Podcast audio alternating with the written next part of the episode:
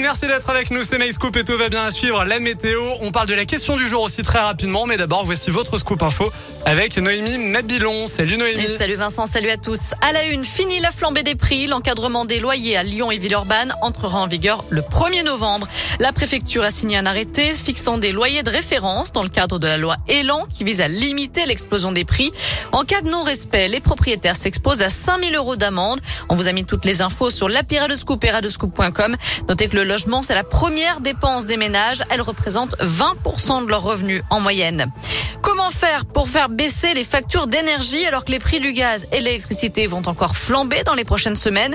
Le Premier ministre Jean Castex doit annoncer des pistes envisagées par le gouvernement pour aider les Français.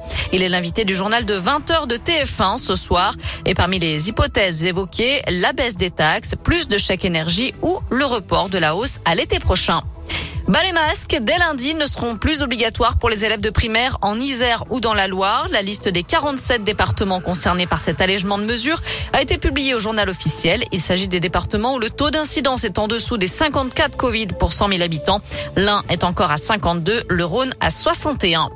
Une enquête a été ouverte dans la Loire après un loupé dans la campagne de vaccination. 260 doses Pfizer périmées ont été administrées, notamment à une centaine de collégiens. Alors pas de risque pour la santé d'après les autorités, mais les personnes concernées vont devoir se refaire vacciner. Dans le reste de l'actu, un an de prison ferme pour Nicolas Sarkozy. L'ancien président français a été déclaré coupable de financement illégal de sa campagne électorale de 2012. Le tribunal de Paris estime qu'il a volontairement omis d'exercer un contrôle sur les dépenses. Il avait conscience du dépassement du plafond. Nicolas Sarkozy a décidé de faire appel. 13 autres personnes ont été condamnées dans cette affaire Big Malion, dont Jérôme Lavrieux, directeur adjoint de la campagne. Il est écope de 3 ans de prison, dont un an avec sursis. Moins d'accidents et moins de morts sur les routes. Selon le dernier bilan de la sécurité routière, le nombre d'accidents a diminué de près de 17% en 10 ans et le nombre de victimes a chuté de 18,7%. À la page des sports, du foot à suivre encore ce soir. Après la Ligue des Champions hier, place à la Ligue Europa cette fois-ci. Les Lyonnais reçoivent les Danois de Brondby à 18h45 à Dessine. L'OL privé de Deneyer, Boateng et Slimani, tous blessés. En terminant, direction l'Allemagne où une femme de 96 ans a tenté d'échapper à son procès.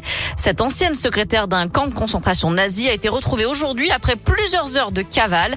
Elle devait être jugée pour complicité de meurtre dans plus de 10 000 cas, mais pas sûr qu'elle puisse comparaître puisque son procès est reporté au 19 octobre. Nous filons sur notre site radioscoop.com Noémie avec la question du jour, point d'étape. Et oui, on parle du pass sanitaire dès l'âge de 12 ans. Alors, approuvez-vous cette mesure?